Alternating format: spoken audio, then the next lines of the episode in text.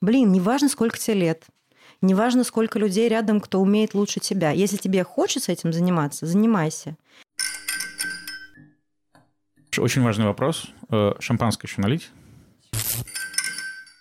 А, что это было? Какого хрена? А тебе, тебя останавливают, говорят, так, контролируй свои эмоции. Надо было человека уронить и потом колено им в лицо ударить. И как раз я в этот момент говорила, что это просто танцы. КПР – это просто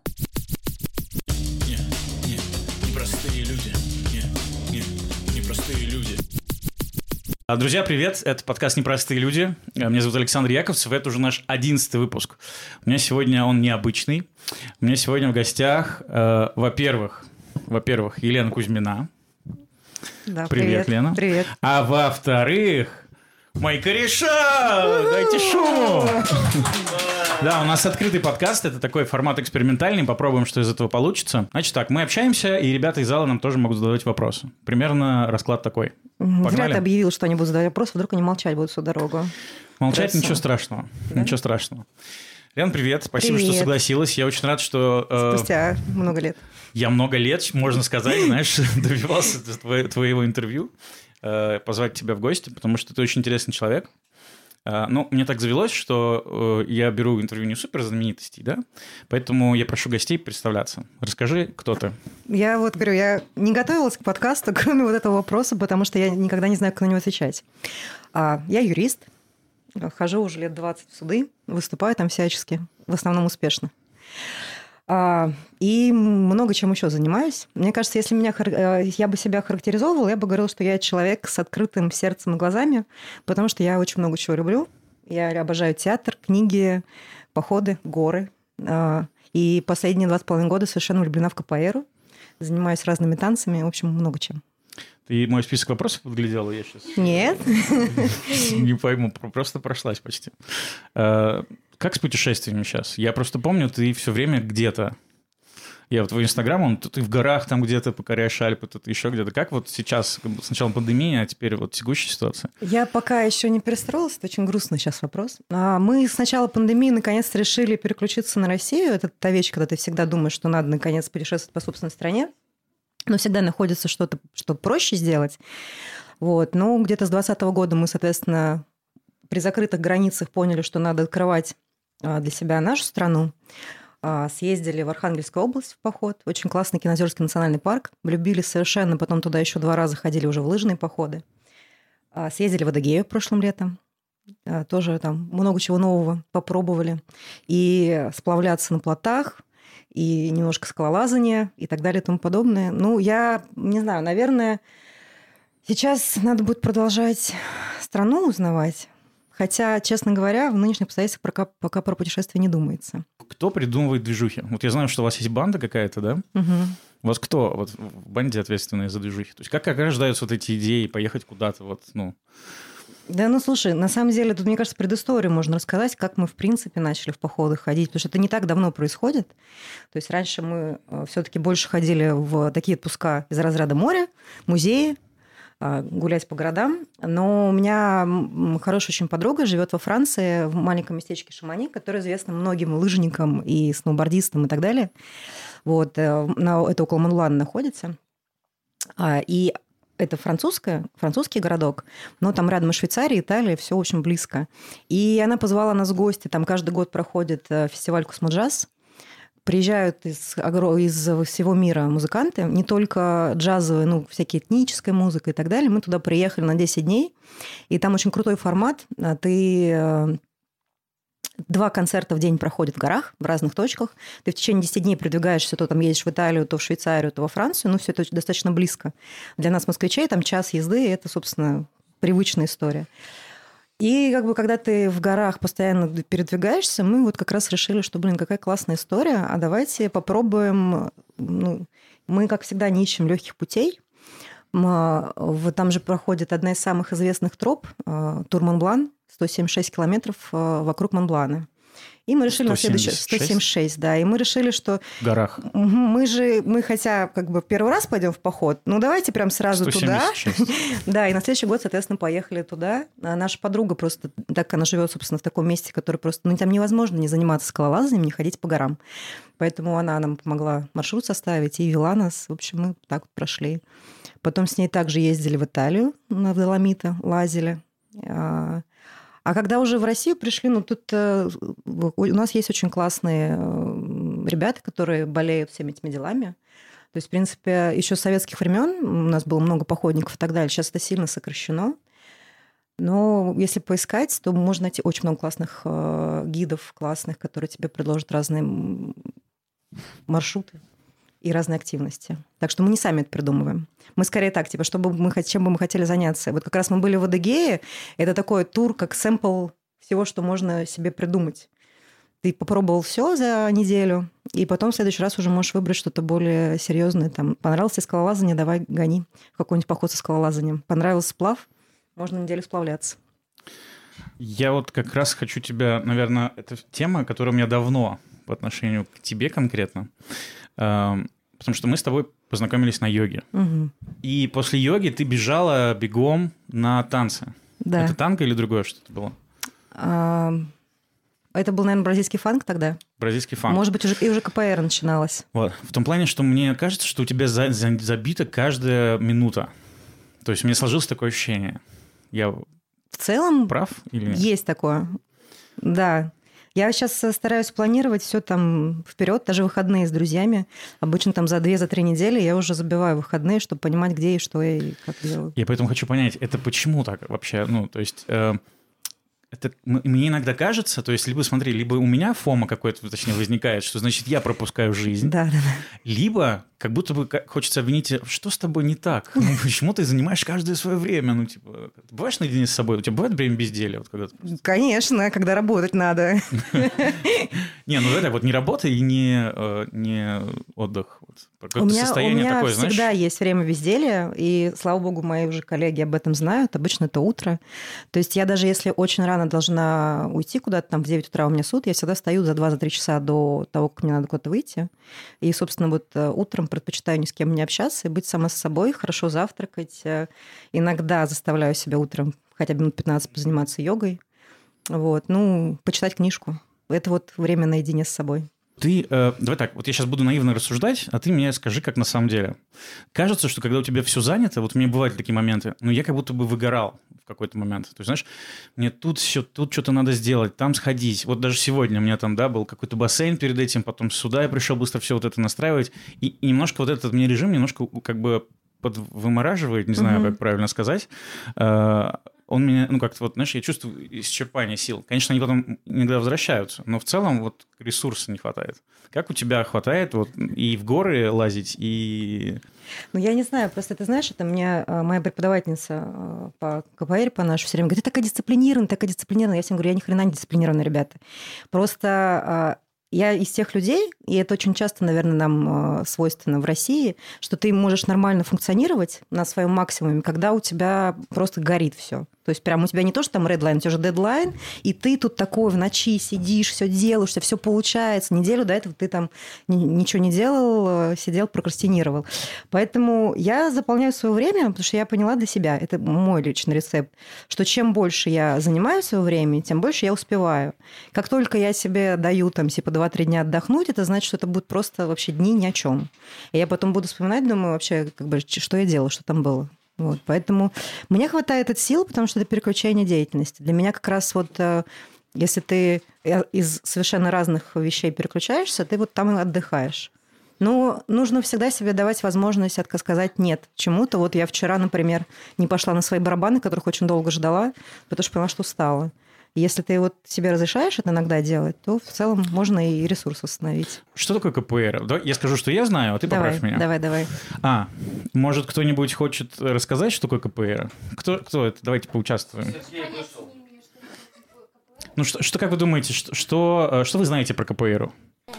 Ну, как будто бы это какой-то латиноамериканский тайп. Ну, как, да как нет. слышится, нет? Да, Мне кажется, ну, КПР это э, получается, что изначально, не помню, где там придуманные а-ля Рабами танец э, он же боевое искусство, э, непонятное новое боевое искусство. Вот, э, в общем, танец смеси с боевым искусством. Предполагается так. Ну, вот я тоже знаю, что это бразильский танец, типа, и э, вот совет в круг, и вот как да, ногами машут. Вот. Что такое? Теперь давай спросим тебя, что такое КПР и насколько мы правы или заблуждаемся? А, мы в пятницу, я можно такую маленькую предысторию, в пятницу нам а, давали новые задания.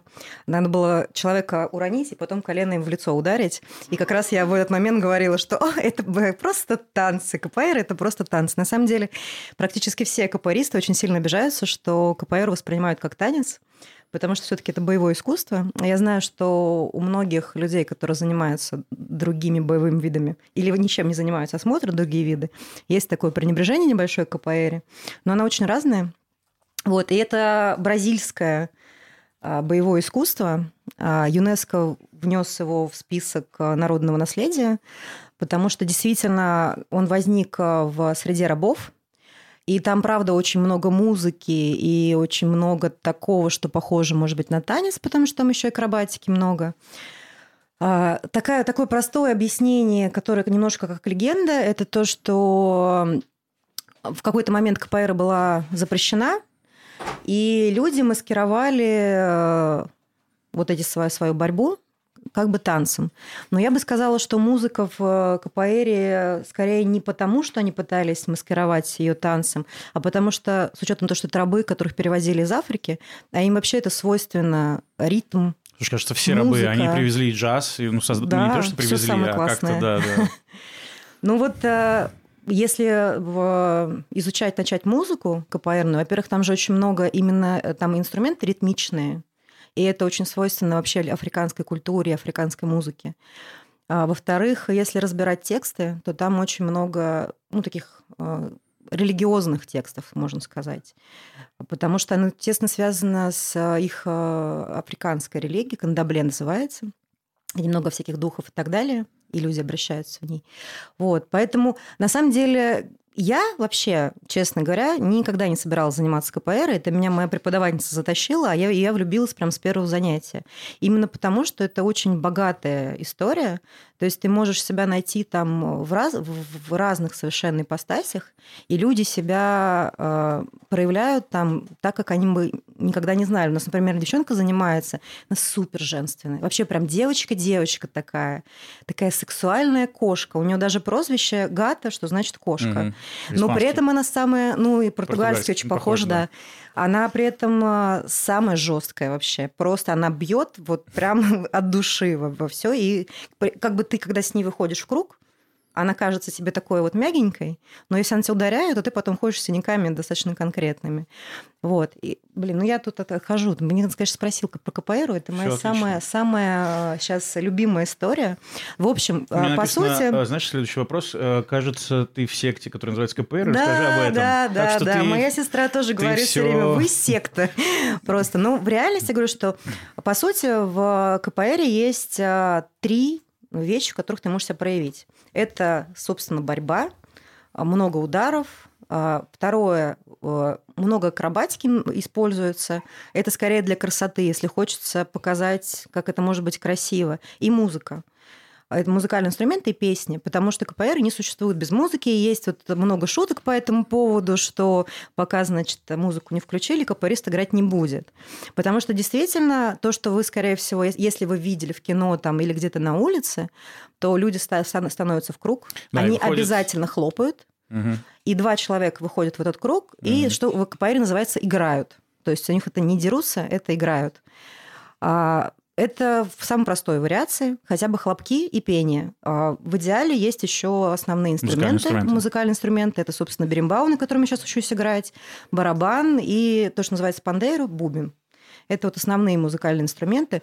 Но очень много разных школ, и школы, во-первых, и даже по музыкальным инструментам могут отличаться по количеству и так далее, по ритмам, которые они используют, и по жесткости. То есть есть более агрессивные виды, есть больше про акробатику и про вот это вот все, как в мультфильме Рио, когда черепашки mm-hmm. выходят, говорят, а мы черепашки КПРисты. Слушай, это так любопытно. А, а, получается, что почти все, а, то есть русские народные, а, ну, я имею в виду вот не ансамбль «Березка», а вот угу. трушные, а, там тоже казаки, например, они собирались в круг, тоже выходили, у них тоже есть с саблями да, какие-то... Да, да. То есть у каждой страны есть вот эти боевые какие-то танцы. То есть это получается такой боевой танец. Ну, можно сказать. Типа. Ну, не знаю. То есть все же зависит от э, цели, потому mm что как раз э, если ты начинаешь этим заниматься, надо уходить от слова танец, потому что ты выходишь в круг, ты никогда не знаешь, с кем, кто с тобой рядом в круг выйдет. Особенно если ты пришел там в гости к кому-то на ходу, это называется, народу на открытую.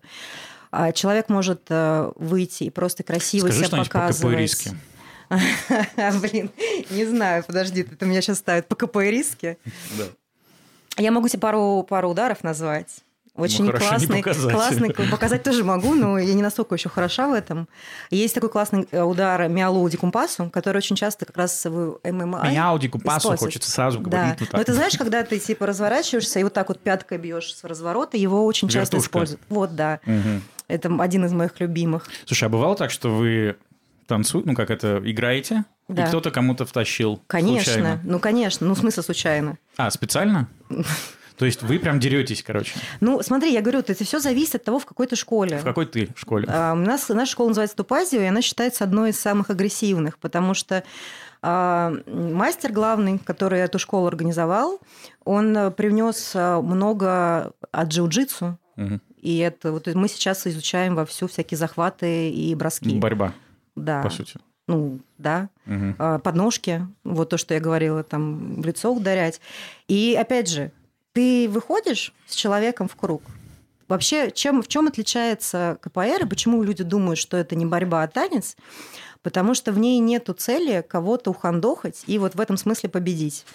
А у тебя скорее цель – это удивить своего соперника. То есть иногда ты смотришь, тебе кажется, что они вот они играют э, просто вот вокруг друг друга ходят, и ничего не происходит. А потом ты делаешь какой-то резкий удар, и человек к нему не готов, и ты либо попадаешь, ну, либо он вернулся, но все равно ты его удивил. То есть это про хитрость. То есть там есть такое классное понятие, маджинга называется. Это такая, такое качество капуариста удивить и обхитрить своего соперника. Mm. Типа сделать вот. что-то неожиданное, да? Да, и, соответственно, ты когда выходишь, ты должен смотреть, как человек с тобой выходит, какой он.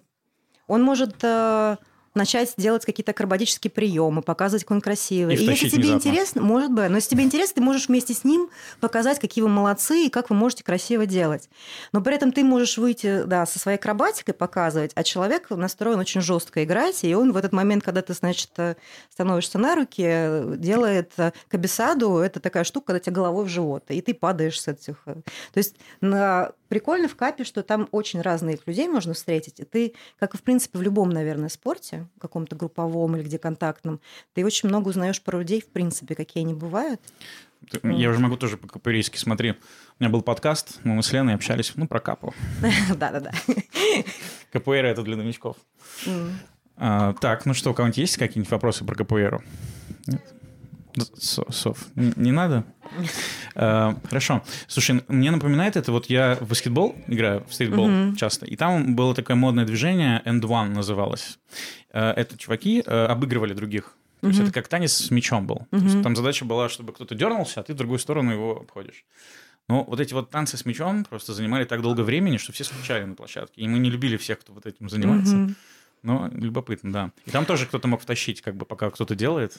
Слушай, у меня в прошлом году был очень большой день рождения. Я созвала кучу разных людей из разной тусовки, но в прошлом, э, ну, там было много ребят, конечно, с моей скапы, тусовки, и в какой-то момент это всегда происходит на дне рождения, когда больше пяти капористов собирается, все начинают выходить в круг, хлопать и выходят, играют.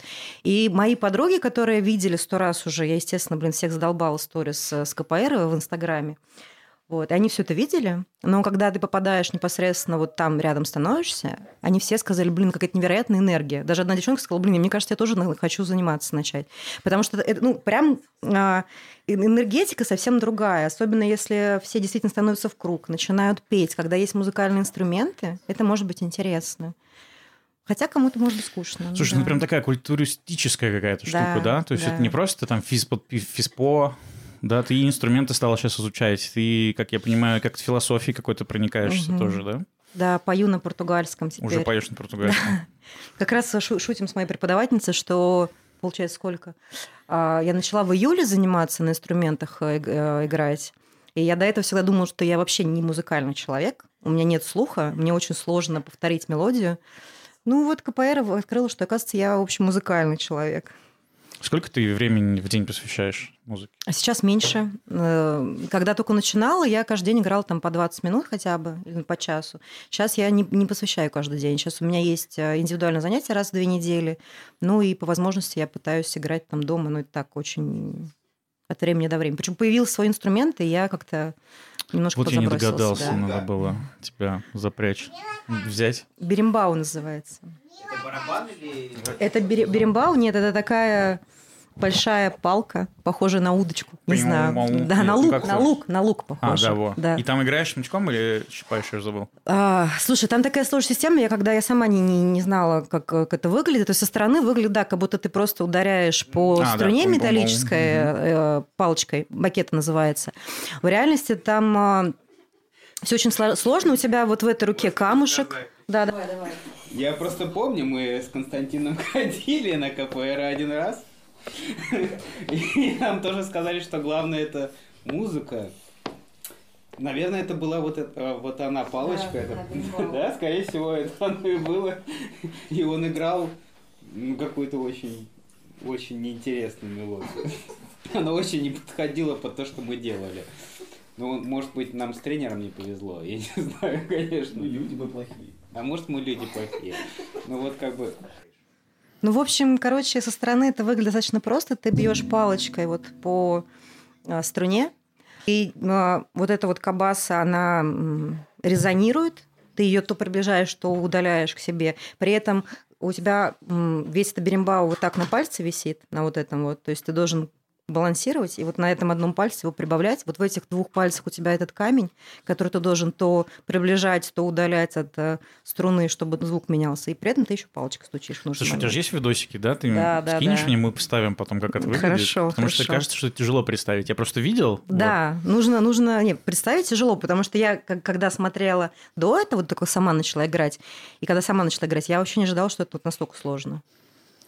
Я, знаешь, вот как есть инструменты типа ханга, который угу. такой вот Да, да, да, знаю. Там говорят, с первого раза все играют, потому что там особо. Ну, вот это ну, такое, конечно, как... Думают, что играют, я думаю. Люди, ну, да. которые на нем реально играют, они так. Наверное, да. Ну, просто вот потому что вот это как звучит прям очень сложно. Ну, ты когда заиграла первый раз? Сколько тебе заняло времени? Ну, я бы сказала, что прям вот заиграла. Наверное, на четвертое-пятое занятие было похоже, что я начала играть. Потому что сначала ты просто пытаешься научиться с ним балансировать. Э, это все Мила, ну слушай, у меня вопрос тебе. Вот ты... Мы просто говорим сейчас так, КПР... Мне такой хулиганский тебе вопрос. Ты учишься драться. Угу. У меня знакомые, кто учился драться, там, а, они потом ходили и искали, типа, что? Ты, ты это мне? Ты это мне? А, вот как ты с этим? У тебя был такой приступ, что типа, так, я тебе кажется, я теперь могу. Да? Да. Нет, Как ты контролируешь свою... Вообще, э, я, наоборот, у меня был один... Э, вообще, когда ты приходишь, никто, конечно, тебе не говорит «бей» там и так далее. Понятно, что вот эта жесткая игра начинается уже на второй, на третий год. Когда ты только начинаешь учиться, ты стараешься не попадать. И даже когда тебя ставят с новичками, естественно, тебе говорят «будь с ними осторожен, контролируй Кажется, удары». знаешь, как начинается, когда тебе попадает, так, так, да. минуточку. Ой, слушай, кстати, вот во время игры так и бывает, да, когда ты начинаешь просто «А, что это было? Какого хрена? А тебе, тебя останавливают, говорят, так, контролируй свои эмоции, потому что самое неприятное – это когда ты по тебе попадает, и ты теряешь свои эмоции. Ты начинаешь быть суперагрессивным, и вместо того, чтобы успокоиться и сделать что-то хорошее, ты начинаешь просто вот какой-то ерундой заниматься, и в итоге проигрываешь. Вот. Так у меня, был, у меня было занятие, когда вот я индивидуально занимался своей, своей преподавательницей, и она мне говорит, бей меня так, чтобы ты целилась, попадай в меня. Я говорю, я не могу бить людей ну, ты что, вообще с ума сошла? Она говорит, это пока. Вот, так что я прям плакала. Я прям на занятии плакала, потому что она меня заставляла ударять ее. Ну, понятно, что она защитится, потому что она... Человек уже лет, наверное, не знаю, сколько, 20 занимается КПРой.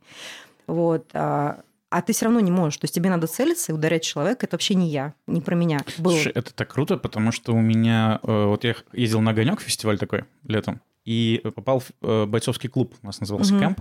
Он был про изучение агрессии. И я тоже такой, знаешь, типа, боже мой, агрессия, я тоже никого не бью, там, и так далее. Э, но ребята мне подсветили очень историю про то, что агрессией нужно научиться управлять. Угу. Потому что вот это вот «я не хочу бить людей», как будто бы звучит какой-то, знаешь, вот, ну, как будто бы какой-то зажим или что-то. Вот у меня, по крайней мере, такое было. И кажется, что норм вот, выходить, находить выход этой агрессии, то есть уметь ее управлять. Потому что часто как бывает, мы ее там копим, а потом на близких, например, срываемся. Это я, привет.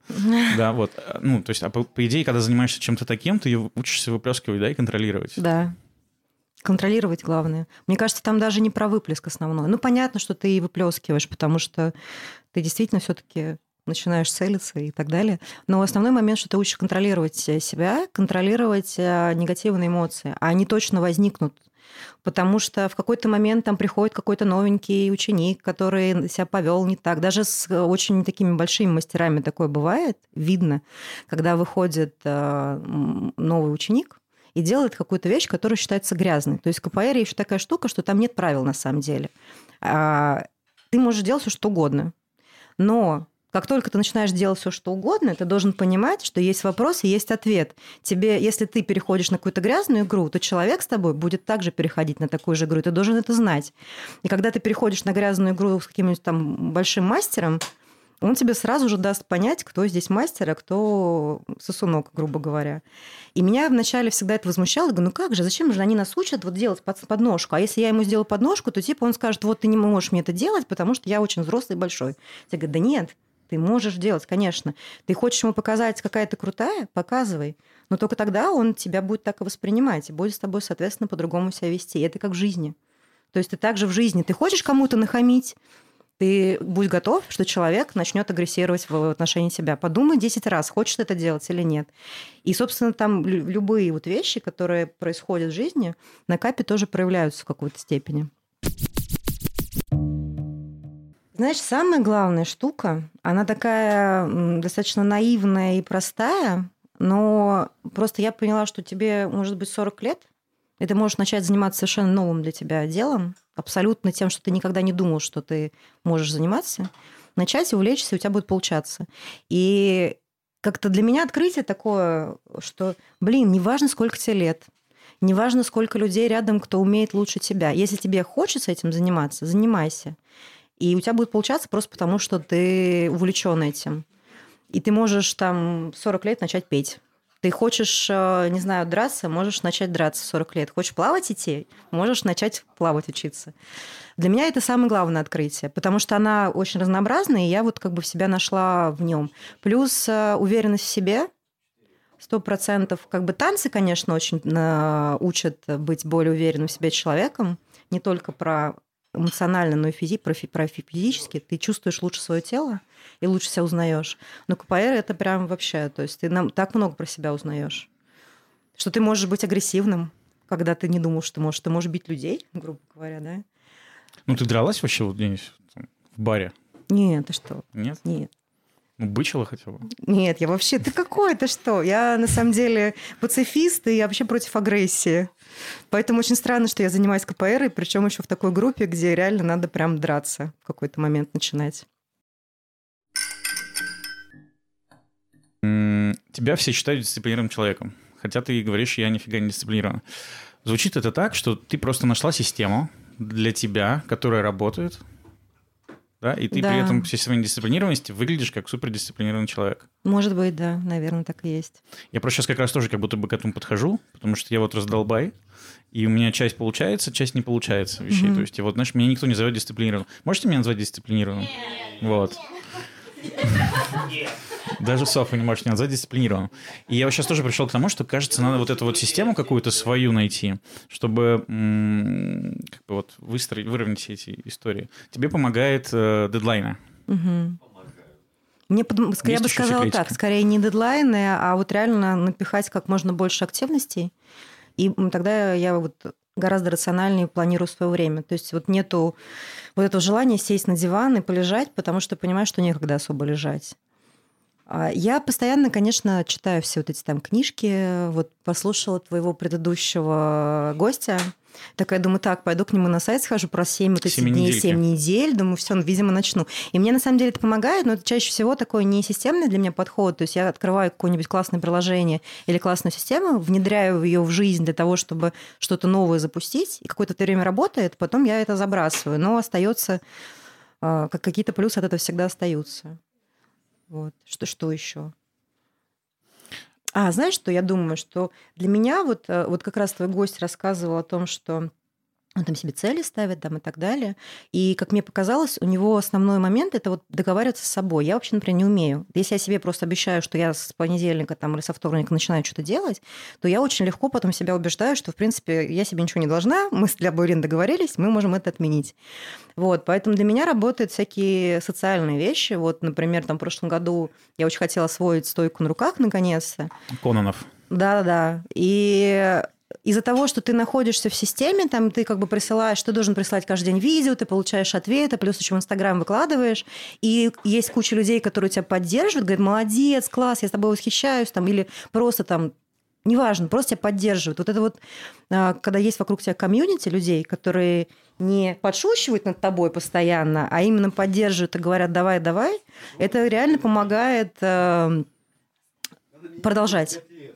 Или хороший преподаватель, когда ты приходишь, ведь нам у нас, э, в принципе, нам всем легко начать, на самом деле. Чаще всего начать не так сложно. То есть ты решился такой, типа, 2-3 дня я бегаю, или там 2-3 дня я занимаюсь йогой.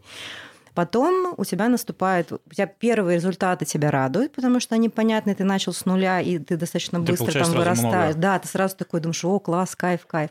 А потом у тебя приходит вот эта плата, и ты такой, что-то ничего не происходит, вообще зачем все это надо, начинаешь сомневаться в себе, в необходимости, в мотивации. И вот здесь круто, когда рядом с тобой есть человек, который тебе говорит и обращает внимание, на самом деле, нет, смотри, вот посмотри свое видео там, записанное месяц назад, или посмотри там на свои результаты. Вот ты вот это делал там, это расстояние за такое-то время, а сейчас ты делаешь за такое-то. Или ты вот э, выходил и не мог отдышаться, а сейчас ты спокойно там час занимаешься. прогресс, да, что Да, да. И причем какие-то мелкие вещи. То есть либо ты сам должен научиться вот это обращать внимание на небольшие какие-то свои изменения, либо должен быть человек рядом с тобой, который тебе будет э, это показывать. Не только критику, что у тебя не получается, но и что у тебя получилось. Хорошего. Да, да вот, мне кажется, про эту тему хорошо работает дневник какой-то благодарности или что-то такое. Вот я сейчас тоже пытаюсь ну, это, это делать. опять же с собой, да? Да, вот с собой. Но иногда кажется, что человек проще, потому что когда люди есть, они... люди вообще мы социальные угу. животные, да, мы как бы друг другу помогаем. Ну смотри, я услышал, получается, люди, да, чтобы поддерживают э, больше задач, чтобы не расхолаживаться. Слушай, кстати, а когда больше задач, вот, э, а если ты расслабишься, бывает такое? Или ты не, не расслабишься, пока не доделаешь? Мне просто, знаешь, как бывает, я тоже дофига себе задач накидываю, как будто mm-hmm. я робот э, великий. Начинаю все это делать, очень сильно задалбываюсь, и у меня потом вот этот период, я ничего не буду делать, у меня ничего не получится. Может быть, да, бывает такое. Ну вот мне кажется, что нужно просто задачи ставить, знаешь, такие из разряда. Вот у меня там на день есть там две-три задачи, которые обязательно ставлю и в остальное время ты тоже планируешь. Но ты понимаешь, что вот это вот остальное время, ты, если что, ты можешь э, дать себе возможность отдохнуть. Если прям не можешь, то остановись и отдохни.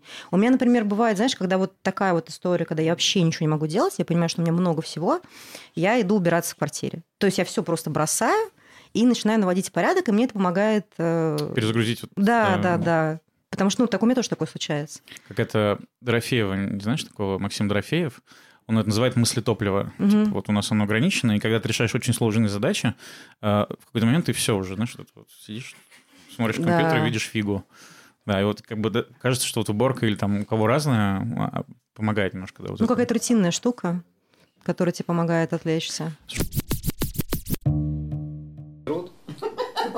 всех, Сереж. У нас у нашего э, главного мастера Я акцентировал внимание, небольшим. женщина начала заниматься КПР. Так может она сухая и такая, знаешь, вся... Она сухая, да. Да, она вся... Полных людей очень Может, она собиралась 30 лет, ты знаешь это. худенький для КПР, там бывает гораздо больше. А, да? Я худенький. Интересненько.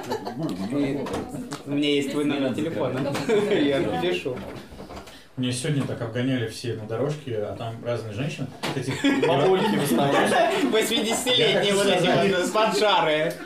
Это, это как бы ну, такая интересная штука, но э, может у меня только так, но в бассейне никогда не понятно, сколько лет э, девушке или женщине в шапочке непонятно, и купальнике. да, Ну, ну, непонятно. Как в 70 лет смысле? Как ты не можешь понять? Им там всем 65 плюс. Главное, Саша. Всем. Ну, то есть, не- непонятно. Они и ты, Саш. Там басик никто не ходит больше. Ну, короче, мне не было непонятно. В общем, вот эти... э, я просто боюсь а, а, как обидеть, может, там были кто-то совсем молодые, но кажется, что э, возраст, э, не знаю, со мной или даже чуть старше, меня просто обгоняли как ребенка. Меня... Слушай, у нас так в горах было, знаешь, ты идешь, там Меня просто немножко- поднимаешься, такой типа, господи, когда же закончится? А там какая-то как бы юная вроде бы дама, потому что видишь ее ноги, эти поджары, сухонькие, обгоняет себя, а потом ты смотришь ее лицо, и это бабушка, ну, минимум 75 лет, которая такая типа та-та-та-та-та-та, и ты, конечно, чувствуешь себя ну, так себе в этот момент. Какой ты хочешь быть бабушкой, кстати? Ой, я хочу Ну, такой, такой, икры по конечно, горам? конечно, обязательно. Я надеюсь, что я буду супер активной, еще активнее, чем сейчас. Вот не это, не, не перед подъездом, вот это, который на лавочке, там вот они пошли, там вот, ну вот это вот. Да, да, да, вот.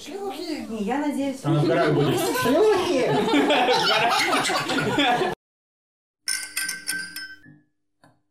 Это когда я, я поехала в Египет отметить там день рождения, во время своего дня рождения записала автоответчик.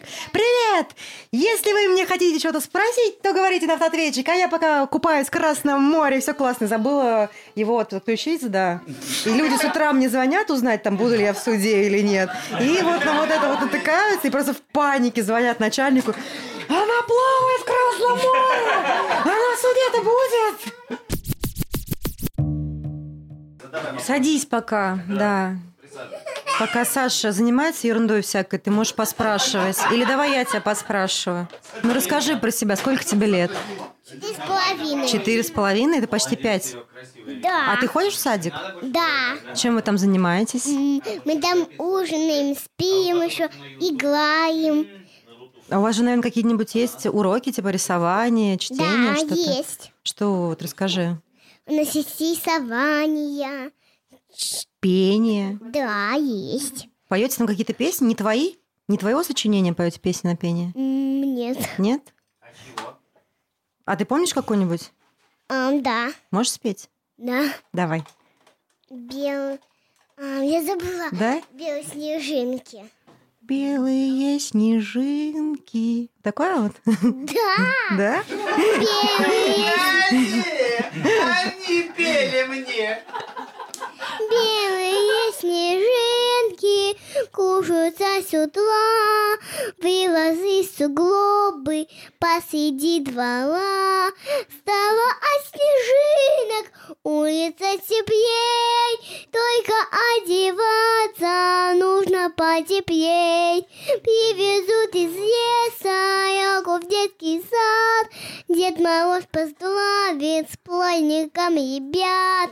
Десять раз в неделю мы считаем дни. Браво!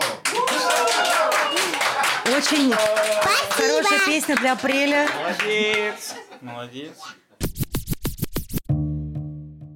Я вам сейчас все объясню. Это Софа.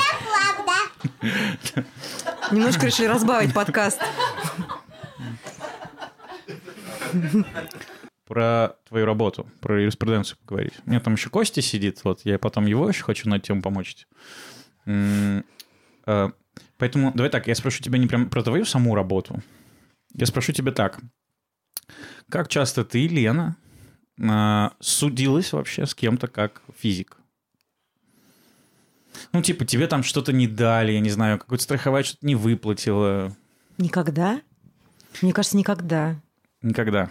Мне кажется, не за себя ни разу. Вопрос тогда такой. Ты же в этом спец, да? То есть ты часто бываешь в судах? Ну да, да. Вот. И, и ты при этом как спец, то есть разбираясь от и до, э, то есть я почему спрашиваю, наверное, мне кажется, что в России вообще такая история, что никто не судится. Как будто бы. Ну да, лень, как бы на самом это деле. потому, что это все фигня, и у тебя ничего не получится, или это просто мало, мало гешефт от этого всего дела? Почему вот, например, ты, обладая всей знаниями, там не судишься? Слушай, ну у меня не было таких э, моментов, чтобы мне надо было за отсудиться. Но я просто как бы... У нас, э, да и не только у нас, просто суд – это много времени и денег. И для того, чтобы с кем-то там начать судиться, тебе нужно понять, понимать, что типа это займет у тебя год, может быть, может быть, полгода. И многим людям проще забить и ходить и бубнить, что вот, как все несправедливо и так далее и тому подобное. Плюс э, все-таки мне кажется, что у нас не очень хорошо с правосознанием, нас не учат э, отстаивать свои права, и вообще в целом, мне кажется, все время рассказывают о том, что прав у нас особо никаких нет. И плюс... А у нас есть права? У нас есть пока еще, какие-то еще остались. Вот. И плюс, мне кажется, что еще такое вообще отношение, что если с кем-то судишься, то ты типа какой-то не очень хороший человек. Как-то вот... Ну да, да, знаешь, там типа душный или, или э, такой стукач там, я или не знаю что, вот что ты не можешь нормально там договориться. И вообще в целом у нас с одной стороны какая-то невероятная поддержка власти – а с другой стороны абсолютно недоверие ко всем институтам к власти. И это очень странно, как это работает у людей в голове. Ну, то есть мало кто верит в то, что ты придешь в суд и добьешь там справедливости на самом деле. А ты бьешься? Ну, вообще все зависит от спора, но в целом можно, да. Вот, например, знаешь, сейчас... Ой, я не знаю, мы, наверное, не говорим про политику, да, в этом подкасте. Можем. Ну вот э, тут э, Екатерина Шульман рассказывала о том, что, ребята, если вас куда-то там на работе заставляют идти, на митинге? Ну, Или... например, на концерты, там, на какие-нибудь а. интересные очень. Вот. То вы можете не ходить, вам за это ничего не будет. И люди думают, что действительно что-то какая-то будет проблема, что их начнут увольнять и так далее. А в реальности у нас вот с точки зрения именно трудового права одна из самых нормальных отраслей, пока у нас суды в сторону работников в основном э, судят. Но при этом ходит очень мало людей отставить свои права. То есть к тебе приходит работодатель и говорит, Саш, слушай, привет, что-то мы не сработались, напиши, пожалуйста, заявление об увольнении. И ты такой типа, ну вот да, блин, несправедливо, пишешь заявление об увольнении, рассказываешь всем, что тебя уволили, и тебе даже помочь не сможет ни один юрист, потому что сам это заявление написал. И вот во многом так. То есть тебе приходят и говорят, слушай, ты сейчас времена такие, сходи, пожалуйста, на концерт. А ты такой, ну да, действительно, такие времена, и идешь, хотя не хочешь. И потом всем рассказываешь, как это несправедливо. Я никого сейчас не осуждаю, но на самом деле вот, что Екатерина Михайловна права, что если ты вдруг скажешь, что «а какие времена, я что-то не понял», то человек чаще всего он начнет пытаться тебя там, значит, не, ну, ну, ты, ты, не ну, понимаешь, ты же понимаешь, что ты же понимаешь, что ли? А ты такой типа, все как, я не знаю, читал ли эту книжку, мне кажется, там перечитать вот сейчас похождение бравого солдата Швейка. Mm. Очень, очень, очень смешная она очень... Там, там реально очень много смешного, но там как раз, по-моему, это Первая мировая время. Ну, в общем, главный герой, он везде там под дурака ходит. И ты сначала думаешь, что он действительно дурак, а потом ты понимаешь, что это просто такая позиция. Когда, ты, когда тебе что-то говорят, а ты делаешь вид, что ты не понял, что тебе говорят. И вот эти вот истории, когда люди напротив тебя, они не хотят тебе угрожать прямо, и они тебе не говорят, если ты не пойдешь, мы тебе уволят. Потому что у них всегда, в случае чего есть, мы тебя раз заставляли. Намеками, да? да, мы тебя не заставляли. Мы, тебе просто говорят, ну ты же понимаешь, ну сходи, там так далее, так далее. Ты это как бы этому поддаешься, а потом, а, когда ты там кому-то говоришь, вы меня заставили, он говорит, я тебя вообще не заставлял, ты мог не ходить. И вот, вот так вот все вот ходит. На самом деле, это я отвлеклась в сторону. Ну вот, например, говорю, по трудовым историям очень часто восстанавливают э, работников и потом э, зарплату взыскивают и так далее. Справедливость где-то еще осталась. А Но... А, а почему так? Это потому что мы как-то еще мало были свободными? То есть, как это, мало было гражданского какого-то общества у нас. Ну, то есть, почему люди не знают... Не знаю, можно сравнить, например, даже с Америкой или где-то, где все судятся там... Вообще, угу. как говорят, это суд... у нас полицейское государство, да, а там судебное. То есть, да. все только юристы и судятся друг с другом. Потому что там культура такая, типа, они давно это уже делают. Потому что там честнее суды или почему вот э, у нас мало? А Мне кажется, это, это такая система. Ну, то есть, как бы, во-первых, да, внутри у нас это не принято делать. То есть, в целом тебя достаточно давно объясняют, что это как бы не даст никаких результатов, и ты, когда говоришь, я пошел судиться, почему-то в обществе отношение такое, что ты какой-то нехороший человек. Я просто обычно целом... пугаю, знаешь, типа, я на вас в суд подам. Да. Но я блефую всегда, каждый раз. Они говорят, подавай, я сдался, все. Когда говорят, нет, подождите, все, я победил. Ну, то есть, вот так заканчивается. Ну, даже, даже, даже люди даже претензию написать боятся. Там, mm-hmm. напиши письмо, что тебя не устраивает. Не знаю, мне кажется, что если бы у нас там это еще на уровне школ рассказывали о том, что ты имеешь право на то-то, на то-то, там, на тебя Или не писали бы там на уроке, да, исковые заявления, например. Например, да. У нас даже, даже в институте юридическом не всегда учат э, писать заявления исковые. Ты выходишь такой из института, вроде как юрист, а тебе даже не рассказали, как это пишется.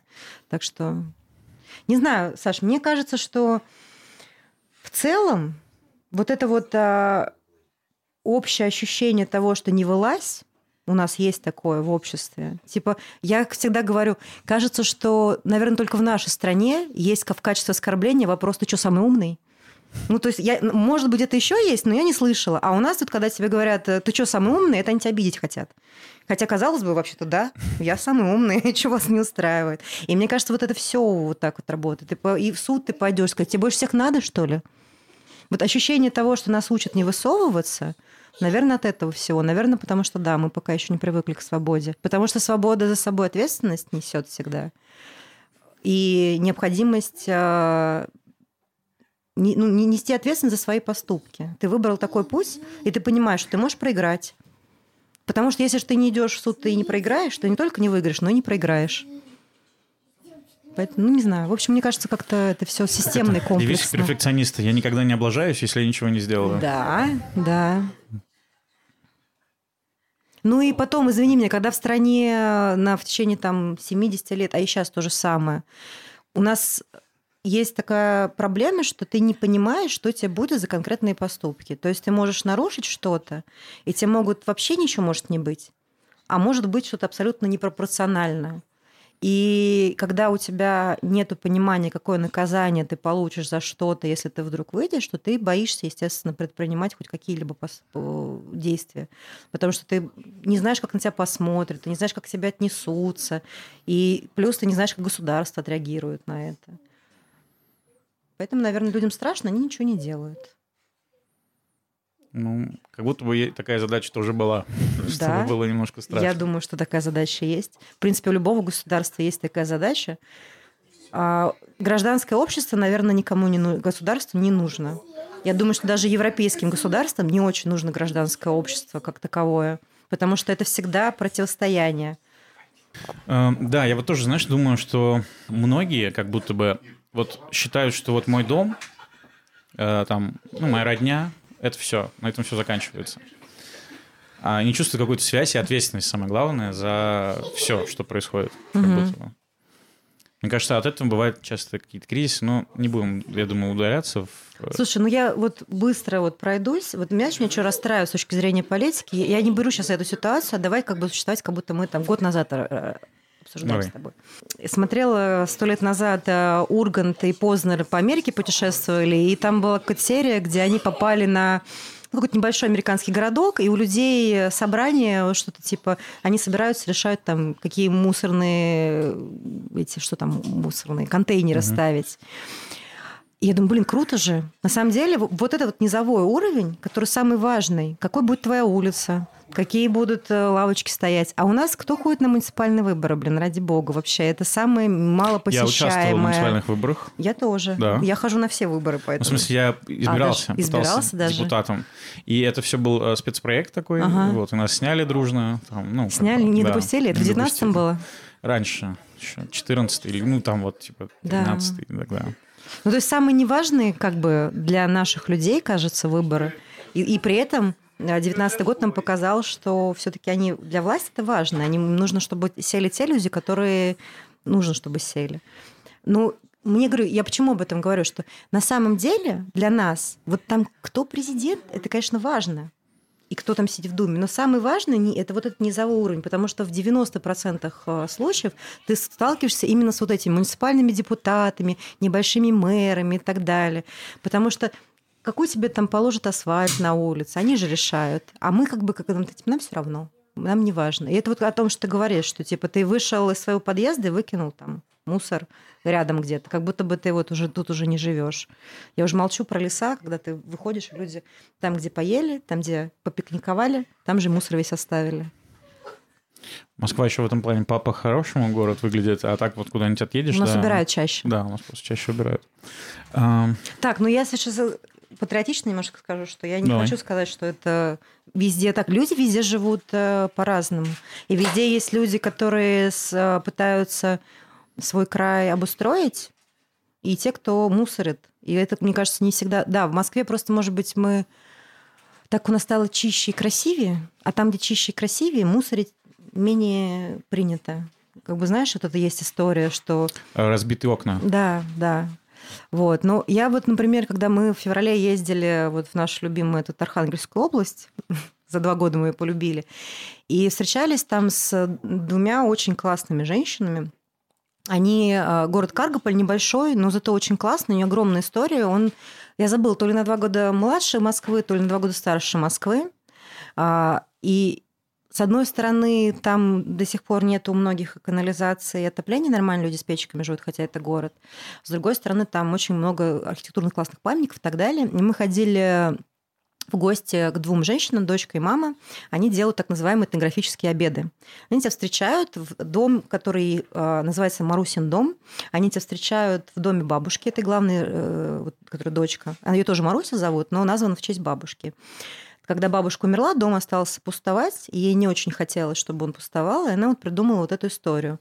А, они готовят э, всякие блюда местной кухни, там какие-то щи, которые в печенье стоят, блины с толокном, шанишки с картошкой, вот это все. Встречают тебя в народных этих костюмах с балалайками, там, с гармонией. И они настолько классно интересны, мы просто три часа у них провели, они нам рассказывали про свою семью, про край, про традиции, про обычаи. То есть они из своей работы, своей работы сделали вот это вот или да, наоборот. показания жизни, как они. Или вот... наоборот, то есть как бы ты тебе интересно, или что с тобой. С, с ты собой, любишь да? свою семью, ты любишь свой край, ты думаешь, как это, куда это, это круто, да. приложить, и у тебя есть еще дом классный, дом с печью, ну ты как бы он пустует, это дом твоей бабушки, ты не хочешь, чтобы он пустовал. И в итоге ты туда приводишь гостей, и он э, не пустует, и наоборот, он дарит тепло другим людям. И это прям очень классно. Мы часто говорим о том, что вот Москва есть, да, и есть э, другие, другая Россия, там хуже, чем в Москве и так далее. Но на самом деле везде есть классные люди, которые любят свой край и пытаются показать, насколько он классный. Это прям вот такой классный настоящий патриотизм, как мне кажется. Пытаться сохранять традиции, и их вплетать в современность. И Маруся очень классную вещь сказала, мы там обсуждали. Они на какой-то момент начали наряжать в эти костюмы, потому что мама у нее собирает эти сарафаны и так далее. Вот. И она говорит, вот, а можно так платок завязать, вот так красиво. И я, говорит, вот делала, я, значит, бусы вплетала. А мне сказали, мы так не, у нас так не носили. И она говорит, я слышала классную фразу, кто-то сказал, не я, но она очень к нам подходит. Мы не сохраняем пепел, мы пытаемся поддерживать огонь. И мне кажется, это очень такой классный девиз, если ты хочешь э, сохранять традиции, действительно не вот на пепелище там, знаешь, это, чтобы вот только так было, как вот чтобы ничего не менялось, а именно вплетать в настоящую жизнь и давать этому искру новую. Ну, сказано хорошо, правда, потому что м- бывает так, что вот есть такие ретрограды, Угу. если правильно я употребляю слово, э, которые говорят, там, англицизмы не использовать, обтягивающие не носить, там, вот так нельзя, а все новое рождается именно так, что ты просто... Да, ничего не обсуждать. Вот как вот есть, вот так вот было, вот так вот принято, вот так оно должно быть. Не вздумайте посмотреть на это с другой стороны. Не вздумайте здесь что-то менять, потому что сразу вы как-то вот как будто бы не с уважением относитесь. И в итоге это только хереет и умирает. И это все еще самое печальное начинается со школы, когда у нас Мгм. один вариант правильного ответа, Да-да-да. звонок для учителя, Да. и учитель царь бог, он не ошибается. И... Слушай, у меня один год была преподавательница, учительница литературы, которая говорила, «А, дома маме будешь возражать на литературе.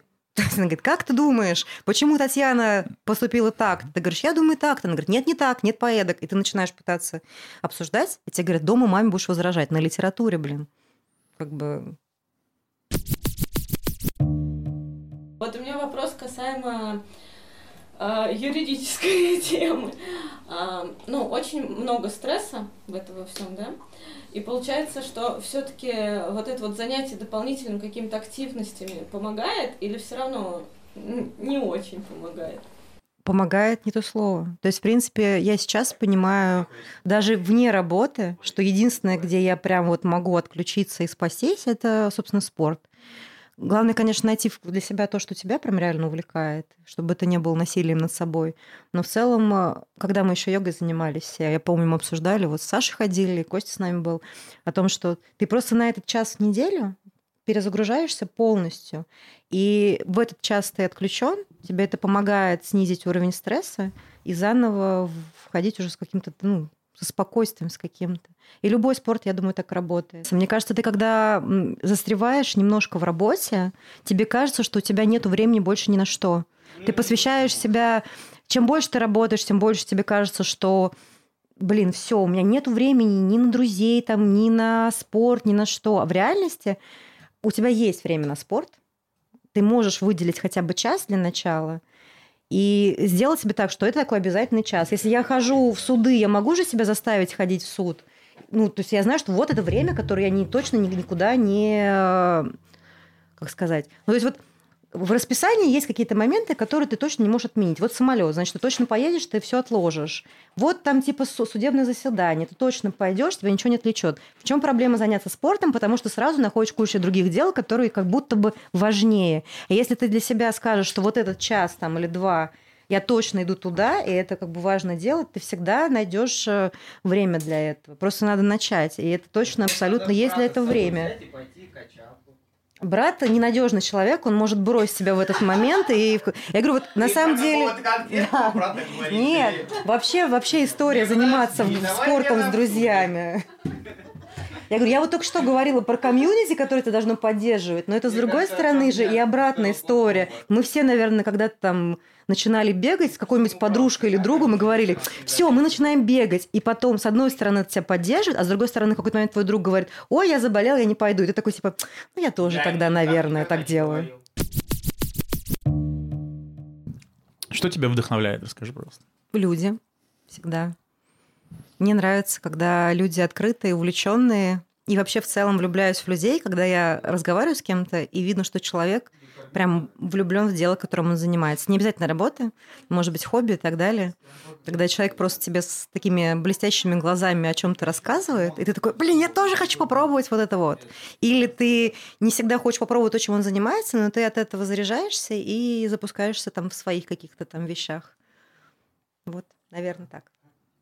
Я сразу себе представил вот это вот Христа ради, извините, пожалуйста, горящие глаза, увлеченный.